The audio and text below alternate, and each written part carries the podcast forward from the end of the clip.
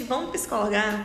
Eu sou Lúcia Fernanda, psicóloga clínica, mas hoje eu quero lembrar vocês que no dia 15 de junho é celebrado o Dia Mundial de Conscientização da Violência contra a Pessoa Idosa, conforme declarado pela ONU. Essa data é para nos ajudar a lembrar sobre o combate a atos de violência contra idosos, seja violência física, psicológica, moral, patrimonial, financeiro e até mesmo sexual. Para nos orientar hoje nessa explicação sobre um olhar para a terceira idade, vamos receber como convidada a psicóloga Luana Costa. Então se aconchegue, não se preocupe, porque não tem fórmula mágica. É vida real do jeito que ela é. E aí, Luana Costa? Te apresenta pra gente. Então, gente, olá, tudo bem com vocês? Eu espero que sim. Eu sou a Luana, sou psicóloga e pós-graduada em neuropsicologia clínica. Hoje eu tenho um trabalho muito voltado para a terceira idade, né? tanto com relação à psicoterapia quanto à reabilitação e estimulação cognitiva. Uhum. E também hoje venho tentando um olhar para a questão dos cuidadores de idosos. Pegando então pelo nosso tema, um olhar para a terceira idade. Para quem não sabe, a Priscila Costa é minha prima e é realmente uma alegria tê-la aqui comigo hoje. Lu, compartilha com a gente por que, que é tão relevante a gente falar sobre essa temática.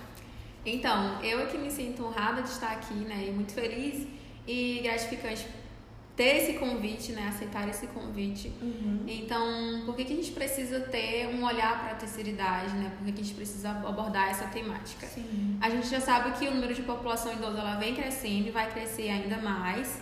Tanto que a gente tem uma estatística que até 2025 a gente vai ser o sexto país em número de idosos. Uhum. Então, isso requer demandas, requer recursos, requer uma atenção, cuidados a, a essa, essa população, né? a terceira idade. Sim. Então, hoje, é, a gente precisa falar a respeito da terceira idade, não somente com relação a essas questões de saúde, mas também da conscientização. Né? A gente precisa conscientizar as pessoas que estão ao nosso redor acerca de quem que é o idoso hoje, é, qual que é a demanda que esse idoso precisa, de que forma essa, essa, a gente precisa ter esse olhar para esse idoso. Sim. Inclusive, Lu, é, esse mês é celebrado o Dia Mundial de Violência contra o Idoso. A gente está aí no junho violeta, né? Isso. Bem mais conhecido. Uhum. É uma data que precisa ser instituída para os nossos olhos voltarem e essa, esse público idoso ter um pouco mais de atenção. Uhum. Comparando o Brasil com outros países, né, por exemplo, o Japão, que tem uma quantidade de idosos muito mais elevada, e eles têm uma outra condição, uma outra perspectiva de vida lá fora. A gente sabe que o Brasil tem todas as suas dificuldades, toda a sua problemática, toda a sua questão social que acaba influenciando é, nesse público de forma específica. Uhum. Essa data foi inclusive instituída para a gente poder defender e conscientizar a respeito da violência contra esses idosos. Compartilha com a gente sobre o tipo de violência. Perfeito. É, a gente sabe que o Brasil ele, tá, ele é um país que está em desenvolvimento e aqui a gente não existe essa cultura de olhar para aquele idoso com, com um olhar de sabedoria, de experiência é um olhar mesmo mais pejorativo, né, uhum. para essa realidade da terceira idade. Uhum. Então, justamente essa, essa, esse dia foi instituído justamente para a gente criar uma, uma, uma população, uma, pessoas mais conscientizadas acerca das violências que possam existir, né? E que violências seriam essas? A gente tem a violência física, né? Que é uma violência mais visível, onde inclui mais, mais maus tratos, esse abuso físico, é, com arranhões, empurrões e também pode ocorrer com o uso de instrumentos, como os cintos, as armas de fogo, arma branca, né? Uhum. A, gente tem, a gente também tem o abuso financeiro ou material, que é aquelas ações mais praticadas né, por um membro da família, principalmente isso aqui acontece muito na terceira idade, né? Que é quando aquele, aquela pessoa que está responsável por aquele idoso, ela usufrui daquele dinheiro que era para ser usado para outras coisas em prol daquele idoso, mas acaba sendo é, é, usado para outras, outras questões que não são voltadas para a terceira idade, para aquele idoso, na verdade, uhum. né? Existe a violência psicológica, né? Que ela é provocada intencionalmente é, para causar dor naquela pessoa idosa, né? Uhum. É, através de, de, de, humilhações, de forma verbal, de xingamentos, né? Insultos, ameaças e humilhações. E isso acaba causando é, um desconforto emocional daquele idoso. Existe também o abuso sexual, que é uma uma violência praticada com, sem o consentimento né, daquela, do idoso em si, né, aquele tocar sem o consentimento do, do idoso, Uhum. né, e onde a pessoa é obrigada a praticar, a ter práticas sexuais com ou sem violência. Sim. E a negligência, que é o ato da omissão de auxílio responsável pela pessoa, né? É quando aquela pessoa tem aquele idoso, porém ela se omite em ofertar ajuda, ofertar auxílio para aquela para aquele cuidado do idoso, né? E Tem o abandono, que é quando os responsáveis daquele idoso, eles simplesmente abandonam aquele idoso em determinado local. Isso pode também acontecer é, em locais de instituições, né, as, as ILPIs, que são as de longa permanência, né, isso também acontece dentro dessas instituições, então é necessário que a gente tenha essa atenção para a pessoa idosa, né, ofereça assistência, ofereça proteção, não somente para aqueles idosos que estão mais próximos da gente, mas aquele vizinho, aquela, aquela pessoa mais um pouco distante. Uhum. Então, o objetivo mesmo é criar uma, uma sociedade mais conscientizada acerca da, da violência que possa se surgir e a gente é, oferecer suporte e auxílio para esse público. Nossa, muito importante você trazer essa conscientização hoje. Para quem está aqui nos ouvindo e convive com idosos, né? Ou tem essa atenção mais voltada. Eu conheço várias pessoas que trabalham de forma voluntária, né? Em casas de abrigo para cuidar é, deles. Mas se você está aqui hoje ouvindo esse podcast, né? E precisa ser informado sobre isso, a partir daquilo que a Lu trouxe, é, se você por algum acaso já ouviu algum tipo desse, desses tipos de violência sendo cometidos, né? É necessário procurar ajuda. Existem órgãos que, competentes que se, se cuidam, né? Se responsabilizam por isso. Isso. É, e aí como é que a gente pode, de que forma que a gente pode estar observando esses, essa forma de violência, né? Existem duas formas, que são os sinais observados e os percebidos, né? E o que, que seriam esses sinais observados? Como que a gente pode observar que aquele idoso está sofrendo, sofrendo algum tipo de maltrato, né? Com relação à sua perda de peso, o mau cheiro, porque ele não está havendo uma, uma assistência à sua higienização, Sim. é, a perda dos dentes e cabelos, as rochuras, arranhões pelo corpo, aquela, amarra, aquela armação de óculos partida, porque muitas vezes aquele, aquela pessoa que está ali cuidando daquele idoso, ela para não agredir aquele idoso fisicamente, ela desconta Os naqueles objetos. nos objetos daquele Uhum. idoso, né? E os sinais percebidos. É, isso é muito mais voltado para o idoso em si, para o emocional daquele idoso. É aquele idoso que está mais em isolamento, onde ele tem uma baixa autoestima, ele tem medo, raiva daquela, de estar com aquela pessoa Uhum. naquele ambiente. Isso a gente consegue perceber é, é, de forma até muito Mais visível? é, mais visível Uhum. mesmo. Porque a, a pessoa demonstra quando tá com raiva, quando tá com medo Uhum. e emocionalmente perturbado. Então, esses são alguns sinais que a gente consegue detectar quando aquele idoso ele está sofrendo algum tipo de violência. A gente sabe que existe uma nova classificação que tenta tornar a velhice enquanto doença, como algo patológico, como algo problemático. Compartilha com a gente sobre essa nova classificação, Lu. Então, é, falar acerca da CID-11, né? O que que é essa CID-11? Ela é uma Uhum. nova classificação que está surgindo, né?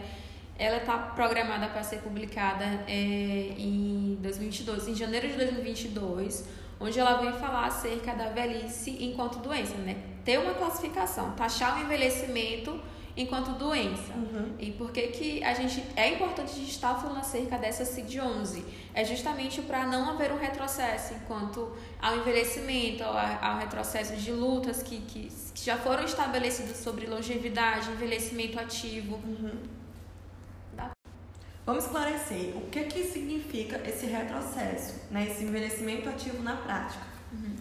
Sim, então, o que, que pode significar esse retrocesso com relação a dar um diagnóstico de envelhecimento? Uhum. É, eu ir na, enquanto ir a um consultório, né, estar ali com um médico e dizer, ai doutor, estou com alguma coisa, e esse, Uhum. e esse médico me falar que dar um diagnóstico de velhice é como se eu não, como se não tivesse dando chance de aprofundar mais aquela situação, aquela dor que eu estou sentindo, alguma alguma, alguma comorbidade, alguma coisa e pesquisar mais a fundo. É como se é como se desse ali aquele diagnóstico e acabou. Você é, é, tá com velhice e pronto, finalizou e não como se desse a oportunidade de prolongar é, ainda mais aquela qualidade de vida daquela pessoa, é, um bem-estar, procurar saber quais são o, o que está por trás daquilo, né? Saber o que, que pode ser melhorado e não simplesmente taxar aquilo é, enquanto velhice, né? A gente taxar uma fase da vida como doença é algo que a gente não pode aceitar, é problemático demais, né? A gente passa pela, pela, pela fase da infância, passa pela fase da juventude, passa, passa pela fase da, da vida adulta e passa pelo, pelo, pelo envelhecimento, que é algo natural, né? Isso são fases. Cada fase da vida, ela vai ter ela vai ter o seu diferencial, ela vai ter sua diferença, vai ter sua potencialidade, vai, ser, vai ter suas dificuldades. Uhum. A gente não está falando aqui que o envelhecimento ele não vai ter é, é, dificuldades, uhum. não pode haver doenças. Claro que pode haver, porque isso vai depender muito da historicidade dessa pessoa, Sim. vai depender muito de como é que essa pessoa ela viveu sua vida, né? uhum. né? Qual foram as atividades que ela fazia, o que, que ela fazia para melhorar, para ter qualidade de vida. Não. Pode sim haver, isso vai depender muito é, desse, desse histórico de vida. Mas classificar uma fase da doença, uma fase da vida é, como doença é o que a gente não pode aceitar. Perfeito, Lu. Tá maravilhoso esse podcast, muito conteúdo bom para quem não tem contato com esse assunto e para quem já tem contato é bom a gente reafirmar. E precisamos sim trazer a questão da pandemia para esse público. Eu queria saber do que é que tu tens atendido, daquilo que tu tens estudado, dos conhecimentos que tu já vem desenvolvendo, quais são os reflexos que a pandemia trouxe para os idosos? Certo.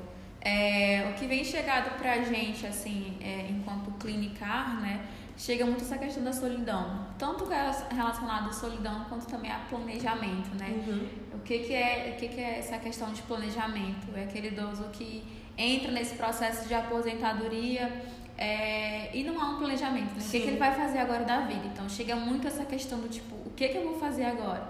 É, eu, comumente eu digo, eu, eu falo para esse idoso que agora é o momento onde tem-se muito a fazer. Uhum. É, mas aí puxando um outro gancho, né? Falando relacionado à pandemia em questão, né? Como é que foi para esse idoso é, passar por esse momento? Durante a pandemia, o que a gente percebeu e falava muito, né? Até na verdade, antes da pandemia, o que, que a gente estimulava o idoso é ele ter esse contato, contato com social. isso, interação social, contato com outras pessoas, é, vai fazer parte da sua comunidade, daquela comunidade da igreja, frequente clubes, participe de grupos, né? E isso foi algo que a gente teve que, que poupar a saúde desse idoso durante a pandemia. Né? A gente falava, a gente pediu, falava muito acerca de, de poupar a saúde dele é, de evitar esses locais, não poder sair né, para outros ambientes é, é, e se isolar. Né? A gente precisava poupar a saúde daquele idoso, justamente porque ele era um grupo de risco, ele é Sim. um grupo de risco. Então, a gente teve que, infelizmente, é, é, dizer o contrário, né? Permane permaneça em casa, é, faça suas atividades em casa, mesmo que, que, que mesmo que precisasse de um espaço, né? Faça aquela atividade física. Poder adaptar, né? Isso, um pouco mais adaptado, mas que permanecesse em casa. E infelizmente, é, durante esse período surgiram também muitos preconceitos voltados a esse idoso, né? Como, como um idoso que ele é teimoso. E não, na verdade, não é que ele seja um idoso teimoso, ele está ali defendendo sua autonomia, né? A criança ela defende, o adulto defende sua autonomia, o idoso também ele vai defender sua autonomia. Então, a gente viu muito essa questão de preconceito, muito essa questão de imposição é, é, relacionada à terceira idade. E, querendo ou não, isso causa uma angústia naquele idoso, isso causa uma solidão, causa uma depressão naquele idoso. Então, é, o que chegava mais assim, na clínica era relacionado a essas questões de, de, o não contato também. O idoso ele sofreu muito por não ter esse contato, uhum, né? Uhum, de ser isolado. De ser isolado. Aquele, aquele idoso que recebia a visita dos netos, dos filhos durante o final de semana, ele já não poderia ter aquilo, né? Mas a gente tem aí um mundo de tecnologias, ainda bem, né? A gente tem idosos hoje que vem aprendendo muito a usar essas tecnologias, vem se adaptando, uhum. vem querendo saber mais, querendo aprender mais. E sim, ele pode, ele é capacitado ali, mesmo com sua dificuldade, ele vai conseguir aprender, ele pode conseguir aprender. Né? Claro que é, não da forma de como um jovem, porque o jovem, por natureza, ele já é acelerado. Tem facilidade. Já tem mais facilidade, né? Mas é, é, ele pode sim aprender, né? O jovem de hoje ele precisa sentar também com aquele idoso para ensinar uhum. e o idoso também ele precisa ter paciência, ele precisa ter calma para poder aprender também. Sim, sim. Então é é isso. é, a gente sabe que agora na pandemia veio aí o mundo do TikTok, né? Inclusive tem um, um casal de idosos que está ganhando muita visibilidade com o uso das redes sociais, de se reinventar, de se recriar. A gente sabe que a pandemia ela não precisa ser um sinônimo de abandono, mas principalmente de cuidado Isso. consigo e com o outro. Qual é a frase de efeito ou de reflexão que a gente pode deixar para finalizar esse podcast? É, é bem falada essa questão que trazes, né, da questão do, do, dos idosos que hoje em dia estão no mundo da internet. E é o máximo, eu adoro ficar observando, ficar olhando na internet, eu acho uma graça, acho super interessante eles estarem envolvidos também nesse novo mundo. E a frase que eu deixo de reflexão e que tem um grande significado, né, é que o envelhecimento ele também é um mundo de, possi de possibilidades. O envelhecer ele também tem possibilidades, também tem aprendizagem. A gente tem aí neurotransmissores que estão ainda em movimento, que ainda estão em, em, em, em aprendizagem, em, novas, funcionamento. em funcionamento para aprender novas coisas. Então, é, a gente também dá possibilidades para esse idoso. Né? E esse idoso também é, querer ter essa, essa, essa nova possibilidade, é se dar também é, o prazer de vivenciar, vivenciar novas coisas. Então, o envelhecimento ele também é um mundo de possibilidades. E tá aqui hoje falando acerca disso me deixa de coração quentinho, me deixa confortável, é algo que eu tenho muito prazer de estar aqui falando, de estar conversando. E, e o canal mesmo serve para isso, né? Eu ser ponte de informação, de conscientização para outras pessoas através é, dos idosos. Então, eu fico aqui muito grata pela, pela, pelo lugar de fala. Uhum e fico é isso, sou só gratidão e é isso. Muito Beijo. obrigada, Lu. Até a próxima.